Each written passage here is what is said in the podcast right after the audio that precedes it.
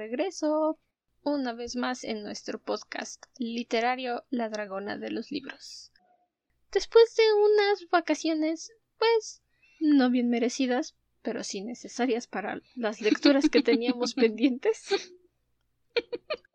hemos regresado con más análisis de los libros que nos han sugerido y algunos que hemos propuesto Ciela y yo.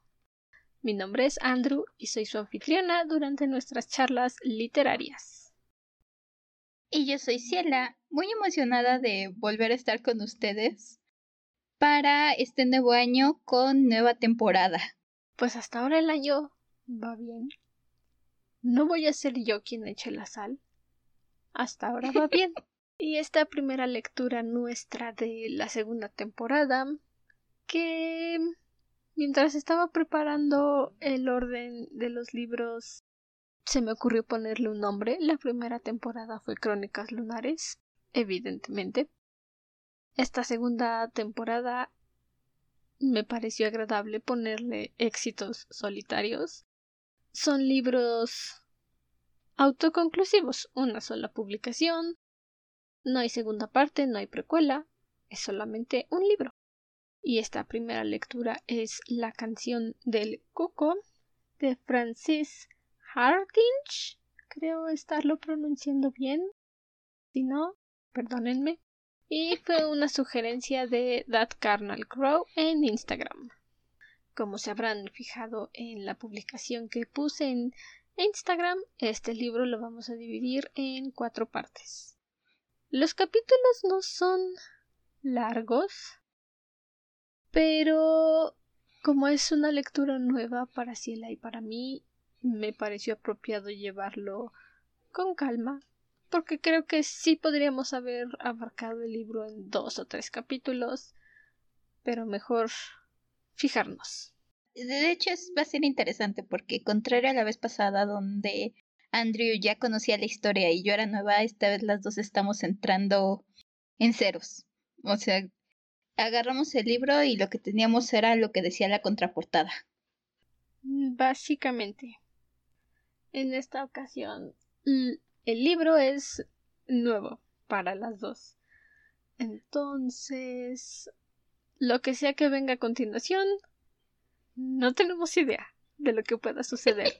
bueno, tendríamos que haber hecho una lectura completa previa no sé si Ciela la pudo hacer. Yo lo dejé hasta el final en mi lista de lectura y al final me alcanzó el tiempo. Entonces, creo que me faltan como 10 capítulos para acabar el libro.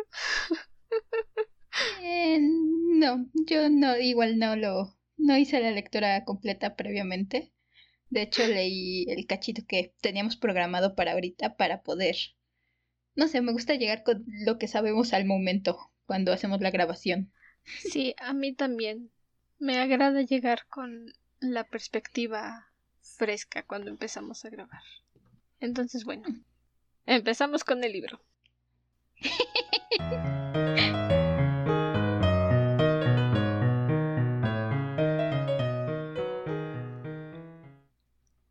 y para esta temporada vamos a intentar hacer algo diferente vamos a hacer una charla de 10, 20 minutos de cómo nos ha parecido el libro hasta el momento. No podemos hacer una reseña completa porque evidentemente vamos por partes. Pero de lo que llevamos intentaremos hablar sin spoilers. Ese es el plan. Veamos si funciona. ¿Quieres empezar tú? Mm, Está bien. La canción del cuco seguimos la historia de Tris, una niña de unos 11 años. Y quiero decir de primera que me gusta cómo lleva la autora la narración, porque te identificas con el personaje, vas siguiendo las pistas, pero al mismo tiempo todo el libro sabemos que es del punto, bueno, al menos lo que llevamos del libro es del punto de vista de, de nuestra protagonista y la forma de escribir te hace sentir que estás viendo la mente de una niña de 11 años que está pasando por una situación muy extraña.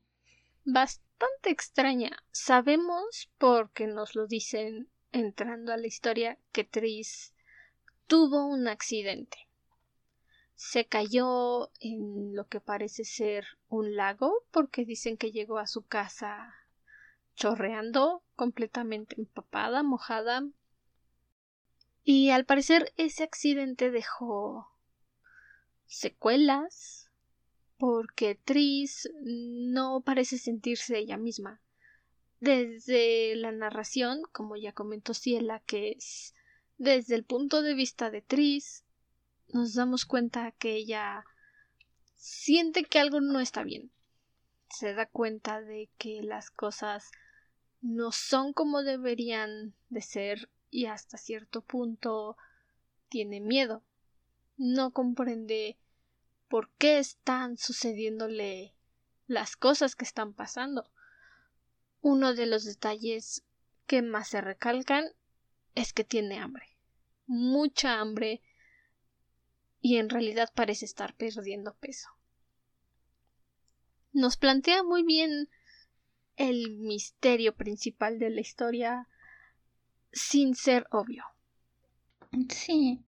Igual el hecho de que Tris tiene empieza cuando conocemos a Tris por esta situación que le pasó parece tener ciertos problemas para recordar algunas cosas y entonces esto nos permite ir conociendo a los personajes conforme Tris los va describiendo, los va recordando, le toma un momento y va recordando las cosas. Entonces es una manera muy interesante de ir conociendo a todos. Otro personaje con el que también tenemos un, acercamiento que es alguien que creo que es interesante también es la hermana pequeña de Tris, Pen, que le tiene miedo. Y creo que es algo, eso me gustó mucho porque creo que en este tipo de historias hasta el momento se está planteando como una historia de misterio, tal vez con algún elemento sobrenatural. Y entonces siento que normalmente tendríamos lo que sería el punto de vista de Pen, la persona que detecta que alguien en su familia le está pasando algo raro y que empieza a ver las cosas extrañas que hace o que pasan alrededor de la casa. Pero no, en este caso estamos de, desde el punto de vista de, de la persona a quien le está pasando todos estos cambios extraños. Entonces, siento que alguna forma estamos viendo los zapatos del monstruo, la criatura de la historia, o al menos creo que así lo vería Penn. Sí, parece ser que Penn estuvo presente en el accidente. Hay un momento en el que lo dice, pero ella también no está muy segura de lo que ocurre dice saber lo que está pasando, dice estar segura de que ella conoce la verdad, pero toma una actitud muy defensiva. Entonces, nosotros, al igual que Tris, no tenemos idea de lo que está sucediendo, estamos confundidos.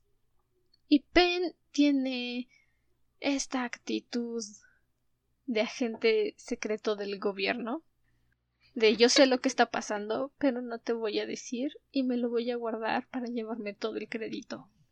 Plantea muy bien el misterio principal de la historia. Todo lo que es el misterio, los personajes, como ya decía, este vamos conociendo un poco los personajes como conforme Tris se va acercando a ellos. Entonces, la verdad es que me gustó mucho la forma en que la autora tiene de describir las cosas y de describir a los personajes y cómo Tris empieza a ver, por ejemplo, este, a sus padres y entonces empieza a recordar, ah, sí, es mi mamá, es seguridad, es polvo de maquillaje, es este, palabras amables, mamá. Entonces, algo así es la manera en que la autora hace algunas de las descripciones y la verdad es que me gustó mucho esa forma de escribir. No sé, creo que es lleva un ritmo muy ameno la lectura.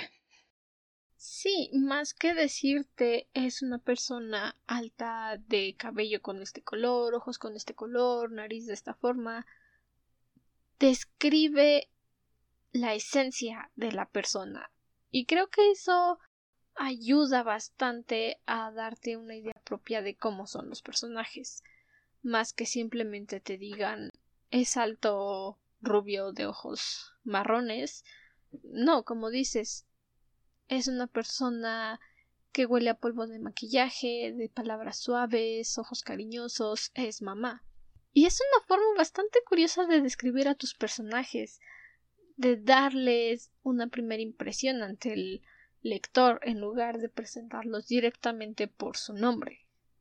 Igual, creo que mucho de los personajes de su forma de ser te vas dando cuenta conforme van interactuando en la historia.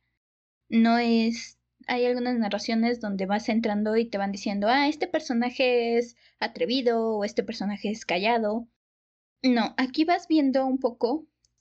Cada personaje tiene interacciones distintas con los demás y lo vemos más adelante, sobre todo, ya lo mencionaremos cuando hablemos un poco más a fondo sobre Tris y Penny, su relación con ellas y sus padres, pero te das cuenta a través de todas estas interacciones cómo son estos personajes, cómo es su relación y cómo son sus personalidades, incluso sus formas de pensar.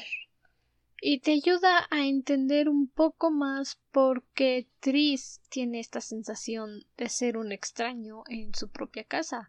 Todas estas interacciones que definitivamente se sienten naturales para los personajes y a primera vista un poco forzadas, cuando estás leyendo sin un contexto previo de por qué se llevan de esa forma o por qué se relacionan así, te ayuda bastante a empezar a llevar un buen ritmo con la lectura. Los primeros dos capítulos sí lo sentí yo un poco forzado que empezaran a decirle a llamar a Tris por sobrenombres cariñosos sin que me explicaran o sin que me dijeran de dónde salieron. Y conforme vas leyendo eso deja de tener importancia porque es algo natural en la familia. Es algo normal esa es la forma en la que se relacionan y no siempre tienes que saber el por qué. En ese punto yo siento que y de hecho es un poco como la misma actriz lo siente entonces creo que es un parte del de cómo la autora quería que esto se diera, porque básicamente te botan en medio de la situación. Cuando empiezas la historia, Tris está este, recuperándose, está empezando a tener todos estos cambios extraños y está empezando a decir, ah, ok, así es mi familia, así es mi hermana, así es mi papá. Entonces, y como nos mencionan que Tris tiene estos pequeños problemas para recordar algunas cosas. Yo siento que esto, por ejemplo, de los apodos o que hay muchas cosas que en su relación no te dicen directamente por qué está pasando, es parte de lo mismo. Es como la misma actriz se siente, como si de repente te aventaran en medio de la situación. Y de ahí vas juntando las piezas.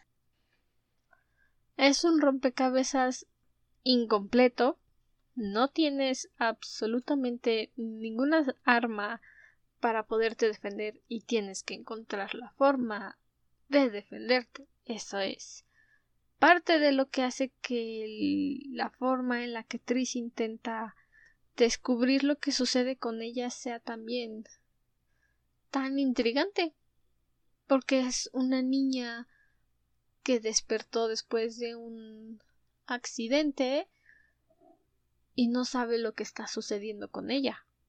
Ese ya es un buen planteamiento inicial para nuestro misterio, para nuestra historia. No sabemos absolutamente nada excepto que algo sucedió en ese accidente. Y bueno, empezamos ahora con nuestra parte de spoilers. Como ya dije, Tris tuvo un accidente en un lago que se llama Charca Macabra. No me puse a buscar la versión original del nombre. Sí quería, pero bueno, empecé a trabajar recientemente, hace dos semanas, y esta semana ha sido una verdadera pesadilla.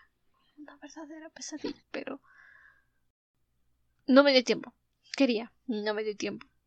Aún así, Charca Macabra me parece una traducción muy literal y un poco falta de imaginación.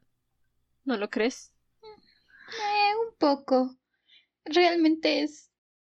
Yo de primer momento debo decir, Sí, realmente es una traducción muy literal. A mí se me figuró el tipo de sobrenombres que le ponen a los lugares. Por ejemplo, no que precisamente el lugar se llame Charca Macabra, a lo mejor y el, se llama el lago de el lago azul o algún nombre por el estilo. Y en realidad todos los todos los lugareños le llaman Charca Macabra por algún motivo. Entonces, yo así lo interpreté porque realmente es un nombre muy literal. No es el tipo de nombre que dices, ah, sí, seguramente este lugar de verdad así se llama, Charca Macabra. Un nombre perfectamente claro para un sitio turístico. Es que no se siente natural. Realmente no, no sé si se siente que de verdad se llama charca macabra por la forma en la que lo mencionan y en la que lo repiten una y otra y otra vez se siente que realmente se llama charca macabra. Y no puedo evitarlo pero le quita seriedad a la historia. Me dicen se cayó en la charca macabra es una charca macabra. Es como el chupacabras sí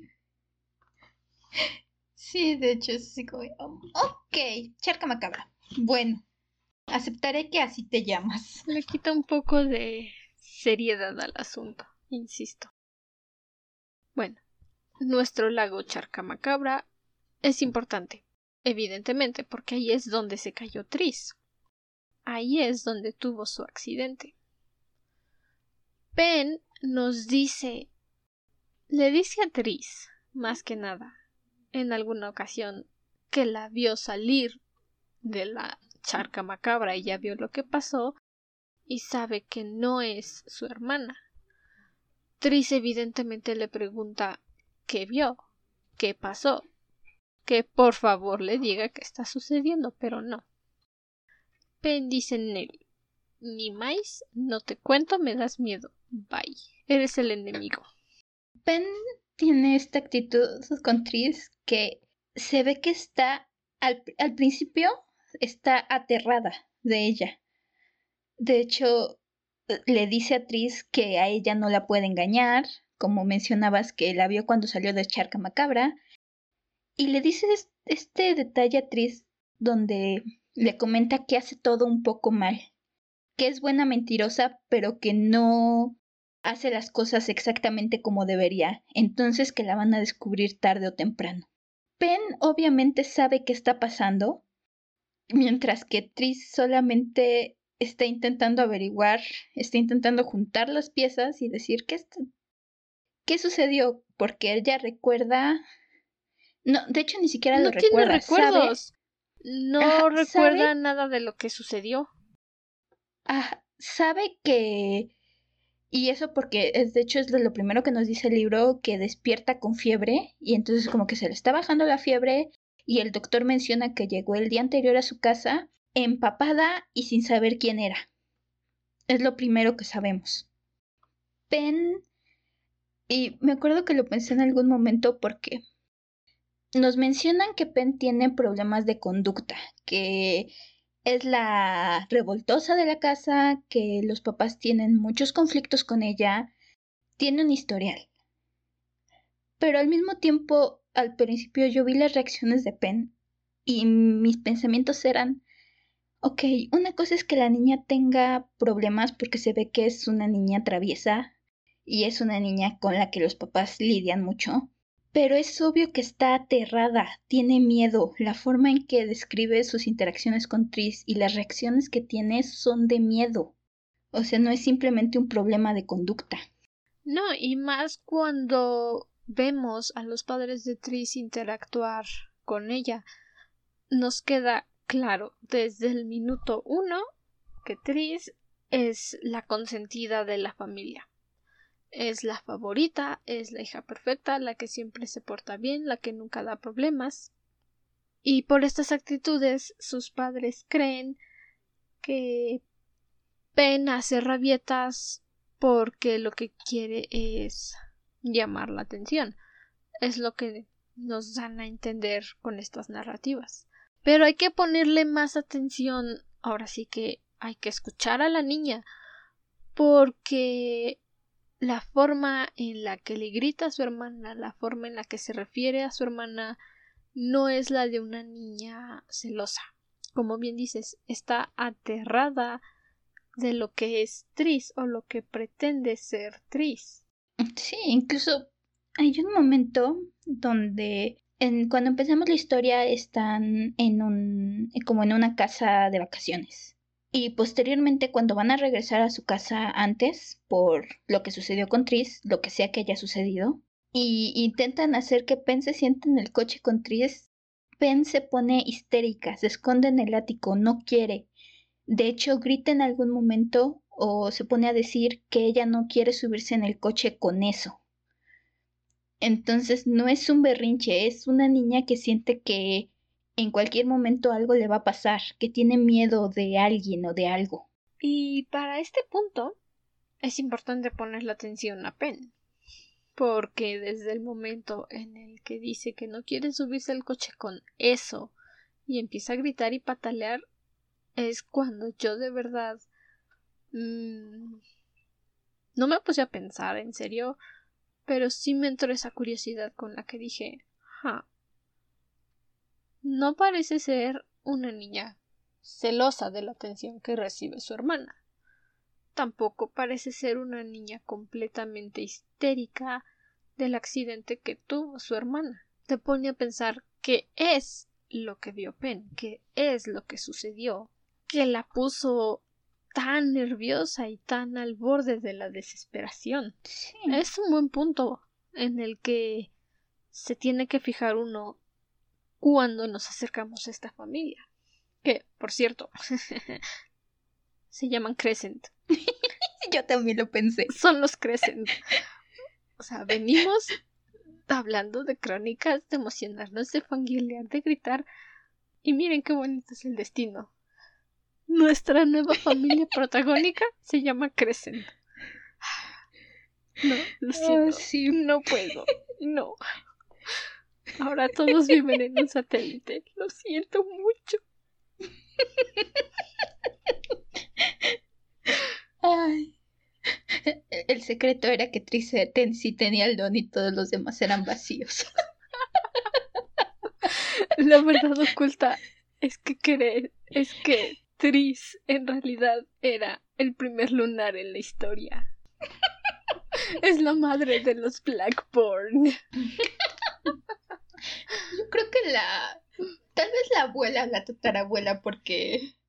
E-, ese es otro punto. La historia se desarrolla en años atrás. O sea, no es época actual o época futurista. Es. No sabemos.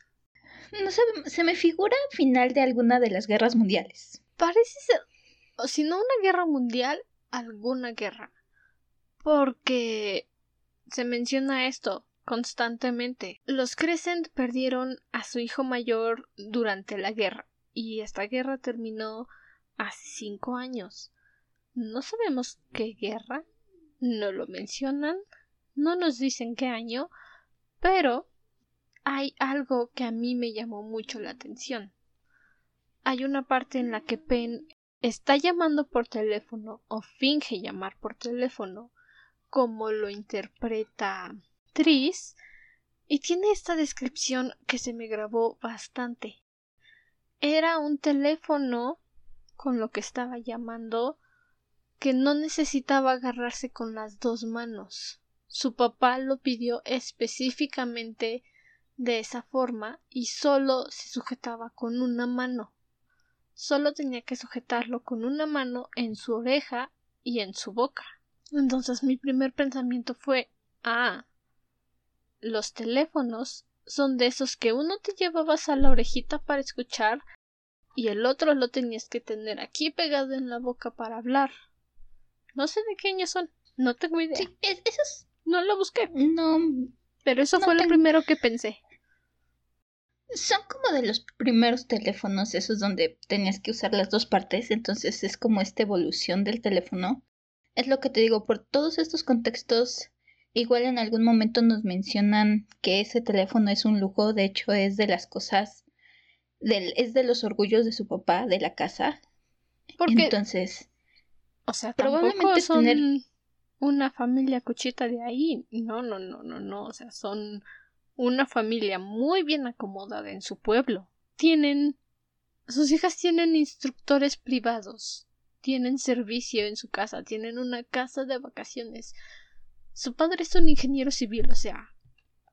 Para empezar, no son una familia cualquiera cuya hija se cayó por accidente al, a la charca macabra. No.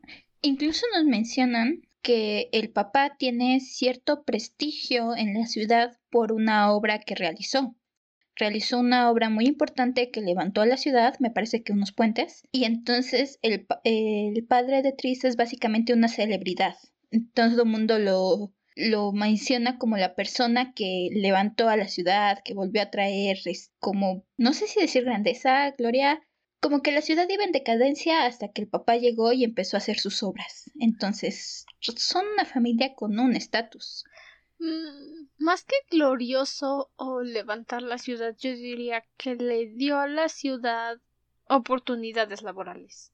Eso es lo que suele ocurrir cuando llegas con este tipo de grandes proyectos. Entonces fue como si le hubiera dado un gran apoyo económico a la ciudad y precisamente por todo lo que hizo lo respetan, le tienen una gran admiración al señor y vemos cuando el padre de Tris la lleva a una sastrería que le hagan un vestido, los tratan como si fueran realeza.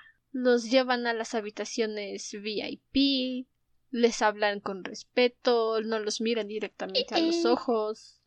Estoy muy segura que ese detalle no es por precisamente por el estatus del papá, sino porque cuando van llegando a la sastrería hay un accidente en el que es una de esas tiendas, ya mencionábamos, es un tiempo anterior. Las tiendas todavía tienen estos letreros colgando con cadenita y tienen su letrero con unas tijeras colgando. Y cuando van entrando, se cae el letrero. De hecho, casi les cae encima únicamente porque llevan un paraguas, no les cae en la cabeza se cayeron las tijeras. se caen las tijeras y casi les caen encima. Yo asumí que era por eso, porque el papá se pone fúrico. Empieza a gritarles a los encargados, empieza a decir que su hija se está recuperando de una enfermedad, que cómo se atreven, que no sé qué. Se convierte en un clásico cliente que luego vemos este no creo que la actitud de Karen hubiera hecho que los trataran como clientes VIP. O sea, sí se disculparon, sí reconocieron que la niña pudo estar en grave peligro, pero no creo que la actitud Karen haya provocado todo eso. Más bien hmm. reconocen al señor Crescent, lo identifican y aparte del respeto que le tienen, pues sí, tienen que compensar el peligro al que casi ponen accidentalmente a su hija. Pero no creo, es que es que las Karen no generan tanto respeto. Mm, tal vez. Yo asumí que era por, por este motivo, porque de hecho el hecho de que casi les caigan las tijeras en la cara hace que les regalen el vestido de Tris y aparte mencionan un traje para el papá. Sí, bueno, el vestido sí te lo entiendo. Si yo fuera el gerente de una sastrería y mis tijeras de adorno casi descabezan a una niña, también le diría a su padre le regalo un vestido. Como usted lo pida, se lo regalo. Perdóneme, no fue a propósito, le regalo un vestido. Pero que le hayan llevado seis platos de postres para que la niña los aspirara como Tommy Jerry. O sea, eso no es una actitud de Karen. ¿Estás, estamos de mm. acuerdo. Eso no es una actitud de Karen. Ni de Karen macho. Ah, no, espera. No. De Karen. sí, no lo sé. Otra cosa que me saltó muchísimo leyendo estos primeros diez capítulos de la historia. Alguien le está diciendo a Tris que le quedan siete días. Siete días para que salga Sadako de la tele y la mate. Seven days. Seven days. Seven days. Tris, aparte de todas las extrañas cosas que le están pasando, está teniendo estos sueños donde escucha a alguien reírse, alguien se carcajea y le va diciendo estos días. Ciertamente, debo decir, no tengo mucho, bueno, tengo algunas ideas al respecto, pero es algo que nada más nos han ido mencionando Es parte de todo este misterio que tenemos. Es una buena forma de plantear misterio.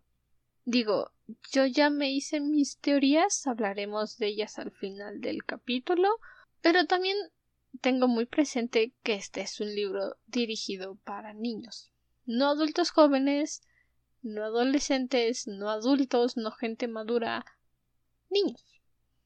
Un público joven. Entonces debe tener cierto grado de misterio, pero sin que los complique y les haga perder el interés en la historia. Y muchas veces uno como lector experimentado empieza a captar estos mensajes ocultos que te deja el escritor. Ya veremos si mis teorías se cumplen o si nada más quedé. y parte de estas alucinaciones, ahorita que antes de que lo olvide, ya que lo mencionaste, Trace está viendo que sus muñecas se mueven. Primero es la muñeca de porcelana que llevó a su casa de vacaciones. Se volteó y la muñeca le gritó que era una impostora, que esa era su familia y ella era la ladrona. Evidentemente Tris reaccionó como una niña normal y arrojó la muñeca al otro lado de la habitación. Yo, por otro lado. Muy lógica. Yo, por otro lado, me hubiera puesto en plan 31 minutos. Mi muñeca me habló. Me dijo cosas que no puedo repetir. Que no puedo repetir. Porque me habla solo a mí. sí. Yo no soy normal. Extraño esto. Me, me sorprende. Avienta Tris la muñeca y dice que se le hace. Es una muñeca de porcelana y se le rompe nada más. Que se hace una grieta en la carita y la muñeca deja de gritar. Y entonces Tris empieza a decir que asesinó a la muñeca. Me sorprende un poco siendo una muñeca de porcelana que no se haya roto en más pedazos que simplemente se le haya hecho una cuarteadura. Bueno, pero también dice que es una muñeca de porcelana que tiene partes de tela. Yo tengo una muñeca de porcelana, me la regalaron hace unos cuantos eones, tiene casi mi edad, es de colección, de una línea de muñecas rusas, y mi gata la tiró el otro día, hace un tiempo, la tiró, y me enojé mucho con mi gata, pero no se rompió la muñeca, se le rompió un piecito y mira que la tiró de donde yo tengo puestos mis libros, entonces un metro y medio sí es. Y la tiró. Y nada más se le rompió un pie. Yo sí encuentro lógico que la haya aventado y no se haya roto completa. Ese tipo de muñecas, pues, aguantan un poco más. bueno, sí, tiene cierto sentido. Pero, bueno, esta es otra de las situaciones que está pasando con Tris porque no solamente es esa muñeca. Esta muñeca que mencionamos, Avienta, es la que tiene en su casa de campo. Cuando regresa a su casa, empieza a sentir que todas las muñecas de su casa la están viendo, que la observan fijamente. Y después, cuando mencionábamos que van por los que van a comprarle un vestido, en esta visita a la sastrería que comentábamos hace unos momentos, sucede otra situación en la que cuando van a la tienda favorita de Tris, Llega, ve los maniquís y siente que los maniquís voltean a verla. Tris se aterra y, les y le dice a su papá, no, vamos a otra tienda, no quiero ir a esta tienda. Entonces, hay algo con las muñecas, los maniquís, con estos seres humanos, no sé cómo describir la categoría general de muñecas, maniquís y objetos de apariencia humana no vivos. ¿Seres plásticos inanimados? Algo así. que Tris siente que le están observando y que le están juzgando. Todo se... bueno, no puedo decir todo, pero se conecta con el hecho de que la muñeca le habló. Y en su casa, una de sus muñecas, aunque no dijo ninguna palabra, sí dice Tris que empezó a mover los dientes como si estuviera gritando. Y nadie más la escuchó, solo Tris. Y esa muñeca sí la rompió, y la escondió junto a todas sus otras muñecas en su funda del cojín. Un poco bárbaro, debo ser honesta. Yo no creo en eso que dicen las personas de que las muñecas de porcelana son malvadas y te observan en la noche. Eh, mi Ludmila duerme en la misma habitación que yo desde hace años y nunca me ha hecho ninguna maldad. y la gente ve a mi Ludmila y me dicen, ay, qué miedo tu muñeca, ¿no te da miedo tenerla en tu cuarto? Pues no, está bien bonita, es edición rusa. Pero si me empezara a gritar Ludmila, bueno, ese es otro punto, ¿no? Voltea a la pared, estás castigada, pequeña. Honestamente, en este no creo, aun cuando tenemos esta idea de que las muñecas tienen vida, no creo que las muñecas tengan mala intención. Si nos vamos por este concepto. Siento que las muñecas están en el mismo plan que Pen. Tal vez con menos información que Pen, porque es obviamente Pen sabe algo que no nos está diciendo. Pero las muñecas creo que están en el mismo plan. Sienten que algo anda mal y están intentando defenderse. Es un buen razonamiento. Pero estamos seguros completamente de que las muñecas están respondiendo o es solamente algo que ve Tris. Hmm, Puedes. Honestamente, en este punto yo estoy con la idea de que ambas cosas son ciertas. Tris está percibiendo que las muñecas están respondiendo y es algo que ella solamente puede ver. Pero no siento que por eso sea solo imaginación de ella. Tal vez es algo que por lo que le pasó, algo despertó en ella que puede detectar esto. Hmm, un planteamiento interesante. Yo más bien lo vi como que el evento que generó toda esta hambre que tiene Tris, toda este hoyo negro que ahora tiene por pancita, más bien está desencadenando estas impresiones de que las muñecas se mueven. No que realmente haya despertado algo en ella. Tendremos que seguir leyendo y descubrir. También, hablando de eso, Pen. Muchas veces en estos pocos capítulos nos ha demostrado, aparte de que es bastante terca, tiene su carácter. No, sí. Esa niña tiene su carácter. Sí. Hay un momento en el que le piden a Tris que le suba la cena a su hermana para que coma. Pues obviamente necesita comer la niña. Y Tris, en lugar de tocarle más veces al cuarto, deja su bandeja de comida frente al cuarto y dice bueno, no me responde. Supongo que no va a comer. Y se come todo.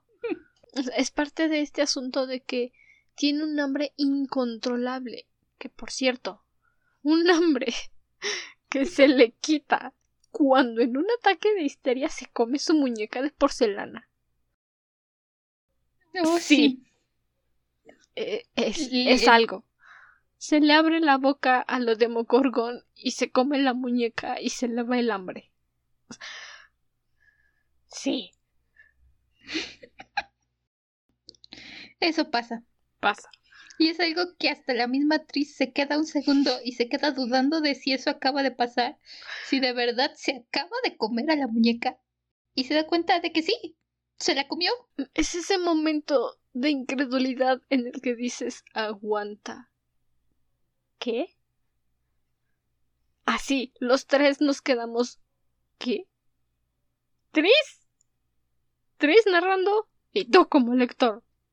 Los tres decimos. ¿Qué? ¿Qué acaba de pasar? y, y, eso también, como mencionas, porque para este punto, Tris ha estado intentando saciar su hambre ha comido cuanto ha podido en la cena, en la comida, los desayunos, e incluso tenemos al principio del libro una escena donde sale al jardín de su casa porque aún tiene hambre en la noche y no puede dormir y empieza a agarrar las manzanas del árbol y cuando se queda sin manzanas empieza a agarrar las manzanas tiradas, podridas y se las empieza a comer. Nada de eso logra llenar su hambre hasta el momento en que se come a la muñeca. Después de que se come la muñeca, la siguiente escena donde están comiendo dice que ya no tiene esa hambre voraz. Veamos cuánto, no sabemos aún cuánto dura, si le va a regresar este hambre voraz. Yo creo que sí, pero creo que eso es bastante revelador. Aún no estoy segura que revela, pero siento que es revelador. Una conexión profunda con las muñecas de porcelana. Eso es seguro. Eso nos queda muy muy claro. Y también se nos aclaran varias cosas acerca de Tris y que no están siendo constantes después de que salió del hospital.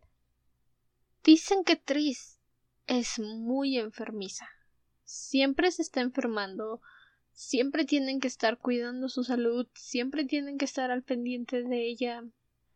Hubo un momento en que la dejaron asistir a una escuela normal, pública, y al parecer se enfermó y sus padres le dijeron no y la regresaron a clases privadas. Pero la descripción que dan es como si hubiera sido algo constante, todo el tiempo. Y salió del hospital y de repente ya no. Como si haberse sumergido en la charca macabra hubiera cambiado más que solo su personalidad, y más que solo haberle borrado los recuerdos. Puede ser. Aquí hay algo interesante con la cuestión de Tris y las enfermedades, porque realmente siento que Tris no es tan enfermiza como nos da la idea la lectura.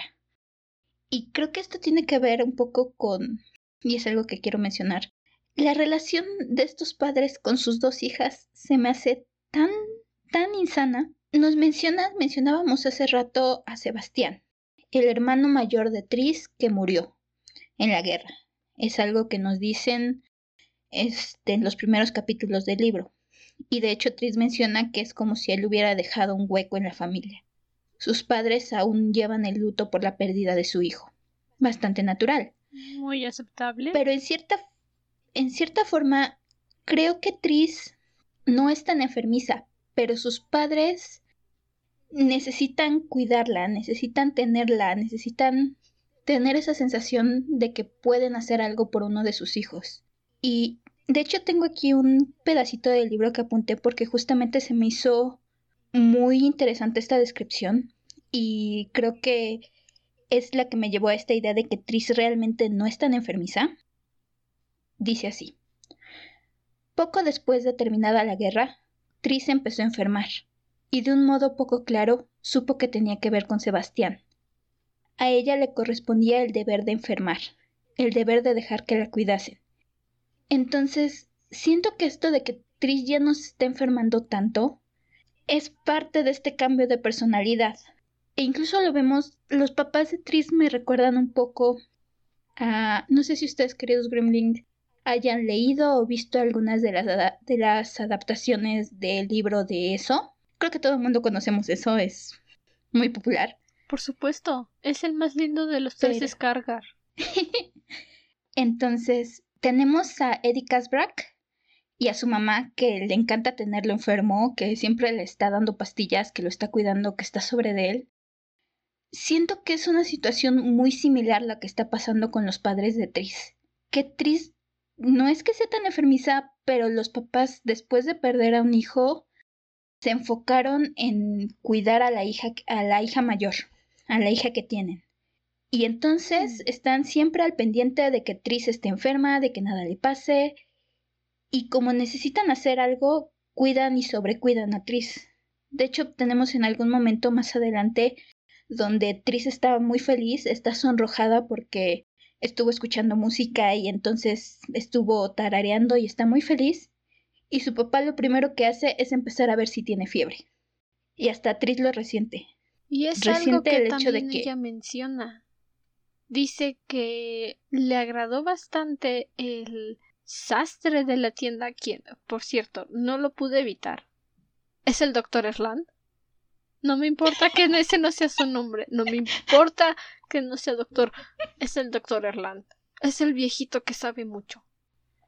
Entonces, Tris dice algo que a mí también me marcó bastante y menciona a sus institutrices. No le pueden gustar las institutrices. En el momento que le agrada una institutriz, la despiden. Y tiene miedo de que suceda lo mismo con el sastre, con este señor que le dejó comer todos los postres que quisiera y le puso jazz, la dejó escuchar música jazz. Sus padres no pueden saber que le agrada porque entonces ya no van a volver a esa tienda. Y tiene mucho sentido ahora que lo mencionas. es posible que sus padres le estén sobrecuidando tanto que su sistema inmunológico definitivamente ya no está preparado para defenderla, no tiene la fuerza suficiente para proteger a esta niña y a lo mejor sí le da gripe, a lo mejor sí le da fiebre. Y es por causa de sus padres que la han debilitado tanto. Sí, la verdad, hasta el momento mis personajes menos favoritos son los padres de Tris. Tienen una dinámica muy insana tanto con Tris, a quien, como decimos, sobrecuidan, con Pen, que se lleva el lado contrario de la moneda. La tratan los padres se enfocan tanto en la paria de la familia. Y de hecho eso deja ver mucho también la personalidad de Pen, por eso Pen es tan rebelde y tan... Porque en Explosiva. cierto modo no, sus padres siempre la ven como la mala. Entonces, y lo menciona, y así se expresan de ella, de hecho, como ya la conoces, está haciendo sus berrinches otra vez, esta está otra vez escondiéndose en el ático, otra vez Pen con sus cosas. Eso no es bueno para la niña, y si quieren que cambie esa actitud, eso no va a ayudar a que cambie su actitud. Lo digo como Al contrario. alguien que estuvo atendiendo sus sesiones con el psicólogo para tratar sus arranques de ira y sus malos modos. No es saludable que le digas a un niño. Ya sabes cómo es. Solo ignórala, está haciendo sus rabietas. No es saludable. De verdad que no es No. saludable. Incluso la relación que tienen con Sebastián, que ahora Sebastián es básicamente un santo en la casa. Tris menciona en algún momento que ella podría ser enfermiza y todo, y por eso tenía todo el amor de sus papás. Pero Sebastián la superaba en rango porque él sí había muerto. Au. Creo que eso describe mucho su- sus dinámicas familiares, pero Eso dice mucho de el tipo de padres son. No son unos padres cariñosos que quisieras tener, más bien son el tipo de personas obsesionadas con la idea de cuidar de alguien. No es que quieran un hijo, es que necesitan cuidar algo vivo que responda. Porque una mascota no. y que haga lo que ellos quieren también. Creo que eso también lo vemos un poco cuando conocemos a otro personaje que es Violeta Parish, la prometida, la antigua prometida de Sebastián. relación muy extraña. Digo, este tipo de cosas generalmente las ves con un hombre, no con una mujer, que menciona a Tris al momento en que murió Sebastián, la novia vendió su anillo de compromiso y cambió completamente su personalidad. No nos dicen exactamente cómo era antes, pero Tris menciona que ahora conduce una motocicleta, que usa faldas, usa medias, o usa pantalones, usa chaquetas, que ya no es, pues, como dirían los padres de Tris, una señorita decente. Tal vez simplemente no encajó en el concepto de elegancia que tienen los Crescent. Honestamente creo que los Crescent son bastante prejuiciosos, pero realmente hay algún problema aquí con esta chica, que de hecho Tris nos comenta cómo ha cambiado la descripción, que pasó de ser Violeta cuando todavía estaba comprometida con Sebastián, a la pobre Violeta cuando Sebastián murió en la guerra, y creo que ahorita el denominativo es esa horrible chica o esa mujer horrible, algo por el estilo. Algo así le dicen esa despreciable criatura. Parece ser que los estándares de los Crescent definitivamente están en un satélite a 16.000 kilómetros de la órbita. Oh, sí. Igual, Violeta nos trae un punto interesante, porque ella menciona, se está peleando con su papá, porque, con el papá de Tris, porque quiere que le regresen un reloj, Que le den. que le den el reloj, el anillo y me parece que es una cigarrera, usan otra palabra, pero estoy casi segura que se refieren a una cigarrera que pertenecían a Sebastián. Y que Sebastián se las dejó como herencia en caso de que muriera en la guerra. y los padres de Tris se rehúsan a entregárselas porque creen que lo va a vender. No y ella les dice, no, realmente no. Aquí viene lo interesante, porque ella les dice que él quería que ella las tuviera y su papá le dice, no. Estoy seguro que mi hijo quería, porque él quería que te los diera porque creyó que lo ibas a cuidar. Estoy muy seguro que mi hijo quería a alguien que cuidara sus posesiones como si fueran oro. Y Violeta le, le hace una mención al papá de Tris donde le dice que ahora, que ahora Sebastián es el hijo perfecto, porque ya no le puede discutir nada, y que ahora puede obligarlo a que siempre esté de acuerdo con lo que él diga. En parte pienso que eso es debido a que Sebastián se enlistó en la guerra. En este tipo de situaciones, con familias así, de dinero, el que sus hijos se enlisten a la guerra es un acto de rebeldía. No lo ven tanto como servir a su país, sino más bien es una forma de decirle a la familia no sé como ustedes y nunca lo voy a hacer. Por eso creo que ahora que Sebastián está muerto, sus padres están tan obsesionados con verlo como el hijo perfecto. Porque bien dice Violeta, ya no puede reprocharles nada, ya no puede discutirles absolutamente nada. Ahora ellos pueden decir es que mi hijo quería esto y ¿Y quién les va a decir lo contrario? aparentemente no hay forma de saber lo contrario. Que está el asunto de las cartas, que es Oh, otro punto dentro de este gran misterio. Otro punto del que no sabemos más que una breve descripción dada por Tris, que hay una criatura que vuela negra. Yo pensé en una mosca, luego pensé en una paloma. Pero es algo que se mete en la habitación de Sebastián y deja cartas en el cajón. Honestamente creo que la descripción de Tris es muy ambigua. No sabemos es algo. qué es. Cuando Tris encuentra esta criatura es medianoche, está escondida debajo de la cama porque está prohibido entrar al cuarto de Sebastián. Y entonces, de escondida debajo de la cama, encuentra esta criatura, bueno, observa a esta criatura dejar la carta, que cuando lee la carta descubrimos que la carta esta es de ese mismo día, firmada por Sebastián. Entonces, es algo extraño, es otra parte de este misterio que no tenemos muy claro porque es una descripción donde Sebastián habla de un largo invierno que no termina nunca, de hombres que luchan a su lado y mueren antes de que sepa sus nombres. Y entonces, A lo No mejor su sabemos- espíritu sigue atrapado en la guerra y encontró la forma de enviarles un mensaje desde el más allá. es, realmente es, Es parte Sí, del eso- misterio. es parte de este misterio. Me recuerda un poco... No sé si ustedes, queridos gremlins, han visto la película de los otros. Mm, no creo que sea al estilo de los otros, Mm, pero don- Bueno, no sé. Algo debe tener relación con la charca macabra.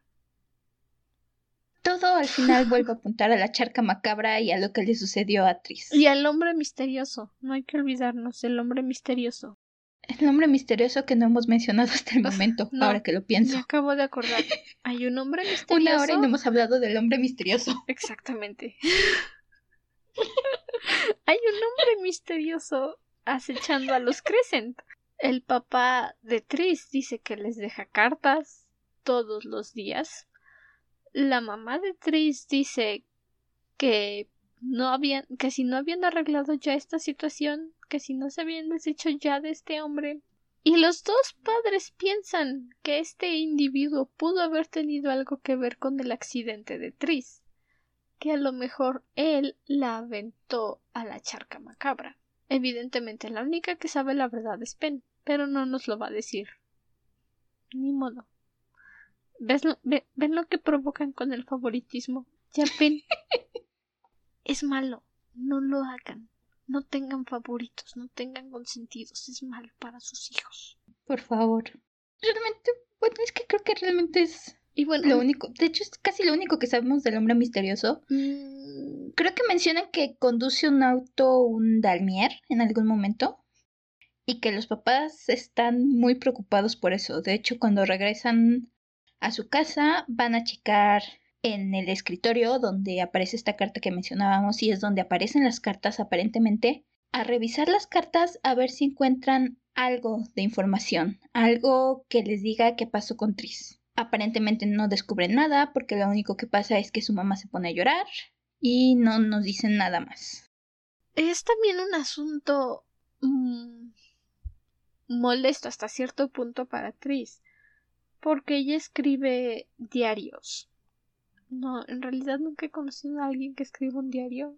Yo lo intenté, fracasé, pero Tris tiene muchos diarios. Y la idea de su madre. lo hacía más cuando estaba joven. La idea de su madre era que los leyera para recordar lo que pasó después de su accidente. Y descubren que tiene muchas hojas arrancadas y lo primero, primerito que dicen es que fue Pen. Claro, échenle la culpa a la niña. Por supuesto, porque eso es lo más fácil. Esa parece ser la reacción instintiva de los papás de Tris. Siempre le echan la culpa a Pen. Qué bueno, ya hemos dejado muy en claro, es una relación muy enfermiza la de sus padres con sus hijas. El sastre va a visitar la casa de los Crescent porque pensó que Tris olvidó unos guantes en su tienda y se los iba a regresar y la mamá de Tris le dice no no no esos guantes no son de mi hija y entonces el señor doctor Erland aprovecha para decirle Oh, es que perdóneme por andar de metiche, pero me pareció que los síntomas de su hija no eran de una enfermedad normal. Y luego el señor doctor Erland dice Oh, pero no me haga caso, solo soy un viejito loco. Aunque si quiere saber más información de lo que tiene su hija, no duden en llamarme solo cuando sea realmente urgente.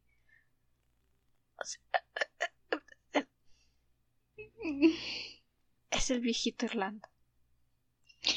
No puedo evitarlo. Es el viejito Irlanda. No dudo que vamos a tener, vamos a seguir el buen papel de nuestro querido doctor Erland. Y en algún momento vamos a tener una charla con este viejito y nos va a cambiar la perspectiva de muchas cosas y nos va a dejar así como de ¿qué? nos va a salir con su oye, ¿qué crees? Al final siempre supe lo que estaba pasando, pero no te lo iba a decir. Por eso, lo primero que pensé fue este vato es el nuevo doctor Orlando. Igualito. El viejito que sabe mucho y no nos dice nada. Realmente concuerdo con eso. No sé, eso es un nombre interesante, realmente.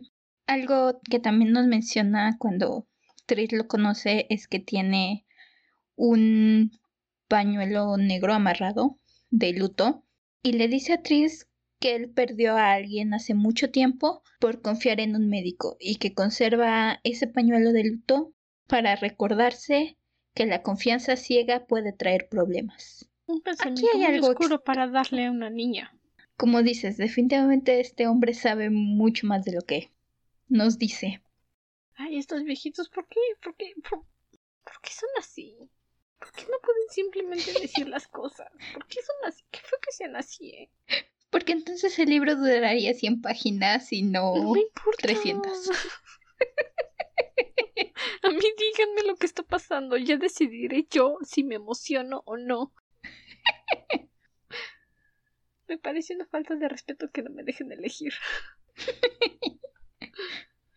Nuestros 10 capítulos. Bueno, el último capítulo termina con que Tris quería ir a visitar al señor Dr. Erland, preguntarle lo que le estaba pasando y ella decidir si quería curarse o no.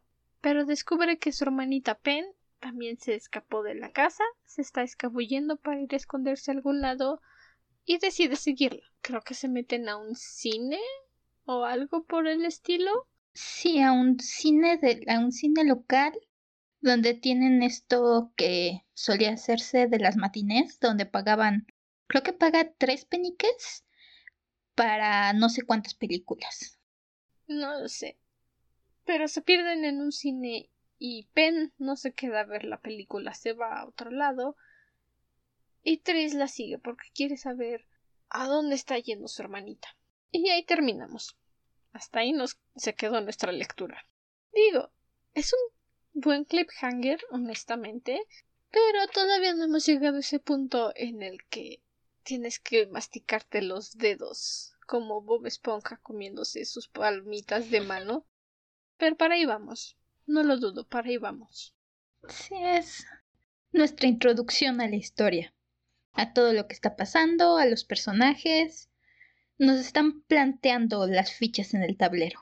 Nos están presentando el mundo en el que vamos a encontrarnos durante 43 capítulos. Así termina este primer episodio de la nueva temporada. Voy a ser honesta en este punto. Estoy emocionada porque el 80% de los libros que elegimos ya los leí. La canción del cuco y la historia del rey transparente, como ya mencioné en nuestra lista de libros seleccionados en Instagram, son nuevos para mí. No los he leído. Bueno, sí leí la historia del rey transparente para no estar tan vacía cuando hice el mapeo de capítulos por libro, pero son nuevos para mí. No me los aprendo de memoria. En la primera lectura al menos. Y nuestra actividad para iniciar este libro son teorías. ¡Yay! Como venimos casi casi a ciegas las dos con este libro. Teorías. ¿Quieres comenzar con tus teorías? Ah, está bien. Eh, mi primera teoría es acerca de lo que le está pasando a Tris. Y me voy a... La verdad es que mi teoría va mucho con lo que es el folclore. No sé si has escuchado de los niños cambiados o los, changelings. Los changelings. que le llaman. Los changelings. Mi teoría es esa. Tris es un changeling, una niña cambiada que algo o alguien juntó con lodo y hojas de charca macabra y le dio vida. Ah, porque de hecho creo que eso no lo mencionamos. Nos mencionan en algún punto que Tris se da cuenta que cuando se arranca el cabello se convierte en hojas. Entonces, yo siento que es tan la que la persona con la que estamos siguiendo la historia no es Tris. Alguien creó una réplica de Chris con hojas, con cosas de charca macabra, y eso fue lo que vio Ben salir. Un montón de tierra, hojas, agua, convertirse en su hermana. Esa es mi primer teoría y la teoría principal con la que estoy yendo.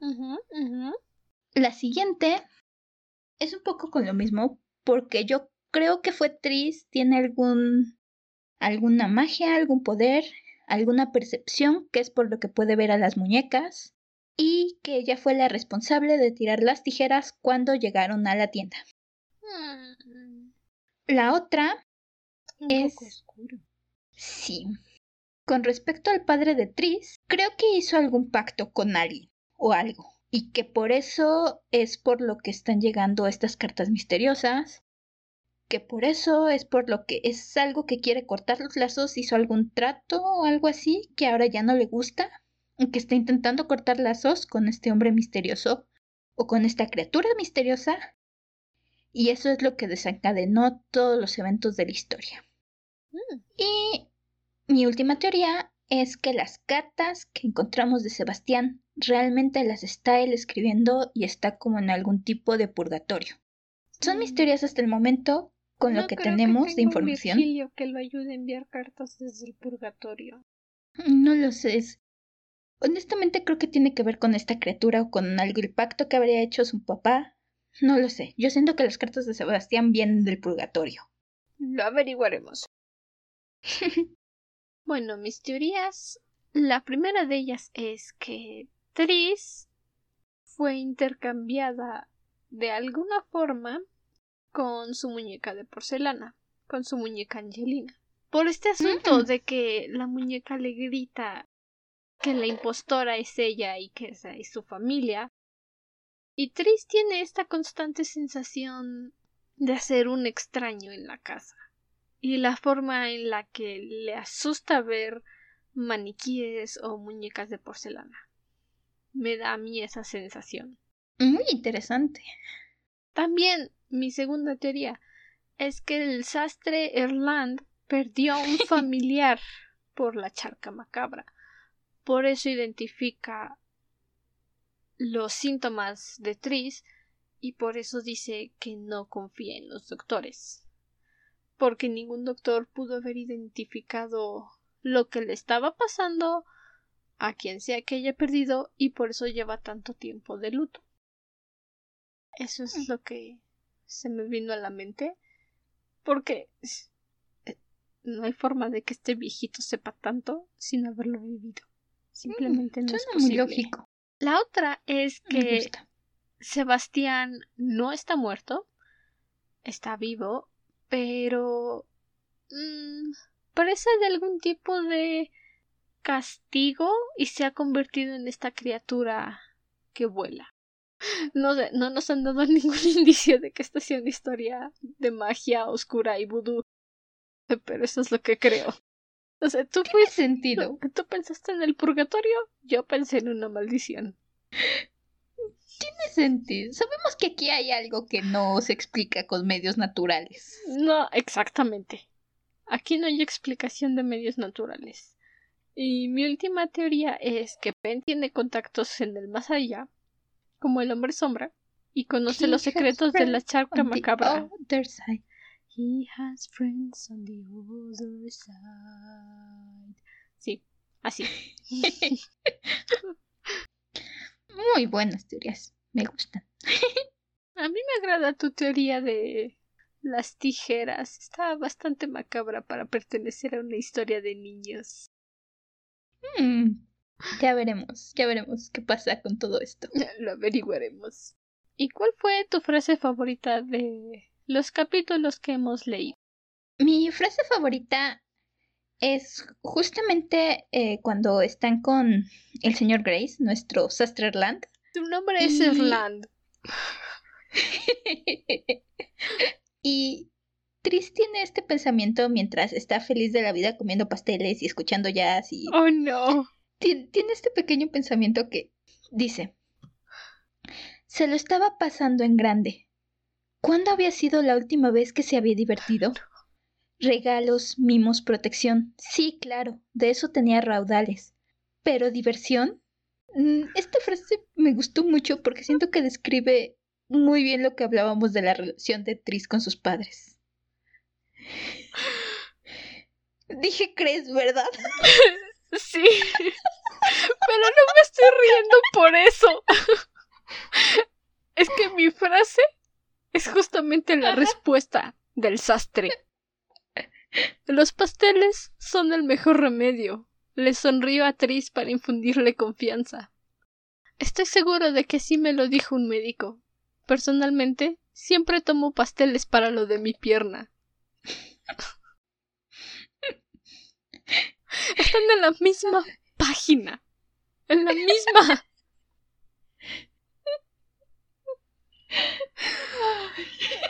Al fin dicen que las grandes mentes piensan igual.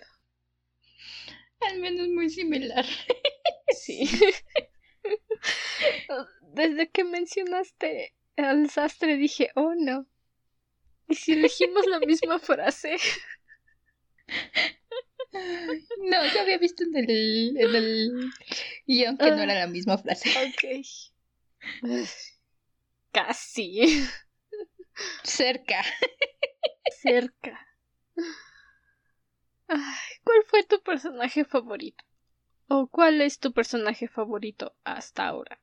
Hasta el momento, el que va para mi personaje favorito es el señor Grace, nuestro sastre Erland.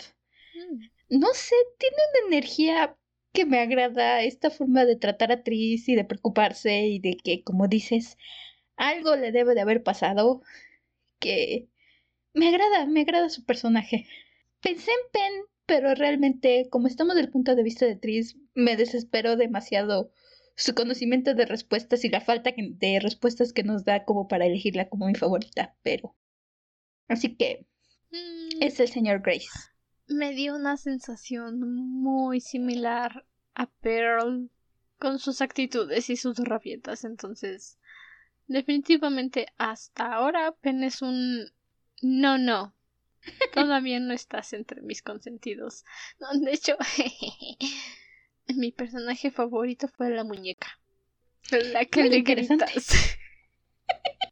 es que me encantó cómo se voltea y le grita, tú eres la impostora, esta es mi familia. Y ¡zas! La avienta contra la pared.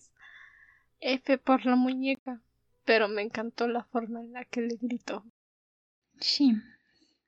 Descansa en paz, pequeña muñeca. F. Entre el montón de troncos donde te aventaron. A lo mejor y se quema su ropa. No sé a qué temperatura se derrita la porcelana. No lo sé. Debe ser muy alta. Hmm. Pregunta. Al menos chamuscada. Va a Ah, quedar. Sí, va a quedar negrita. Llena de cenizas. Y ahora sí. Nos despedimos de este primer episodio de la nueva temporada del podcast. Gracias por todo el apoyo que nos dieron en la primera temporada. De verdad, me hizo muy, muy, muy feliz ver las descargas de los episodios. Los análisis de la página donde tenemos alojado el podcast de, de todos los países a los que llegamos. Siete países, según Spotify. Eso es algo. Y me emociona. Wow. Sí, siete países. Wow. Y también gracias por escucharnos divagar la mayoría de las veces. Por no estar de acuerdo. Porque, ¿dónde estaría la diversión si siempre estaríamos de acuerdo? realmente. Y por su paciencia en este mes y medio más o menos que nos tomamos de vacaciones para ponernos al día con las lecturas y preparar bien los episodios. Y si quieres que leamos una de tus sugerencias, nos las puedes mandar a nuestra página en Instagram. Es arroba dragona-bajo de libros. Y desde hace unas semanas aproximadamente estamos en Amazon Music o en el catálogo de Audible que también ya tienen podcasts. Nos puedes dejar tu voto y reseña para que nosotras podamos escuchar tu opinión de una forma más directa, si quieres. A veces, bueno, voy a ser honesta, yo a veces no dejo opiniones en las páginas de Instagram, más bien dejo comentarios. Así que sí, nos ayudaría mucho escuchar tu opinión. Sí, es algo. Queremos escuchar de ustedes. No- nos emociona mucho cuando recibimos algún, algún mensaje, algún comentario. Por ahí recibimos un mensaje en YouTube y nos emocionamos. De hecho, estuvimos mensajeándonos cuando recibimos por ahí un comentario en YouTube. Oh, sí. Díganos qué opinan, qué quieren, sugerencias, lo que sea, e incluso decirnos nos, me gusta lo que están haciendo o a lo mejor me gustaría que hicieran esto. Es un placer escuchar lo que a ustedes les gustaría y hacia dónde quieren que sigamos creciendo, queridos Gremlins. Escuchar, leer, que nos digan honestamente cuál es la impresión que están teniendo del podcast, porque por supuesto, de la retroalimentación es de donde se mejora. Claro que sí, porque de hecho sí tenemos un comentario en Audible de Juan Jesús. Dice, me encanta el podcast, es relajante y se llega a empatizar bien con las locutoras. Y dejo cinco estrellitas. Yay. Entonces, así como dicen en los podcasts que yo escucho en inglés, rate, review and subscribe, no hay forma de traducir eso y que suene bonito. Ya lo intenté. Es calificar, reseña y suscríbete. No, no, no suena bonito. Es que no empiezan con la misma letra, ese es el problema. No. Si no empiezan con la misma letra ya no suena bonito. No, Pero bueno, igual sus reseñas, sus calificaciones también ayudan a que pues más gente le llame la atención, o pueda a más gente le llegue el podcast y podamos seguir creciendo. Compártanlo con sus amigos. Si hay algún libro del que les gustaría hablar o hay algún episodio que les gustó, recomiéndenos, nos ayudaría muchísimo a seguir creciendo, a seguir bilogando todos los sábados. Hasta entonces, permanece cómodo y seguro dentro de tu cueva, porque nosotros nos volveremos a reunir en el siguiente episodio. Hasta la próxima luna. Adiós. Cuidado con las charcas. No se caigan en el agua sucia no comas manzanas podridas, por favor. Ah, no, guacala. Bye. Adiós.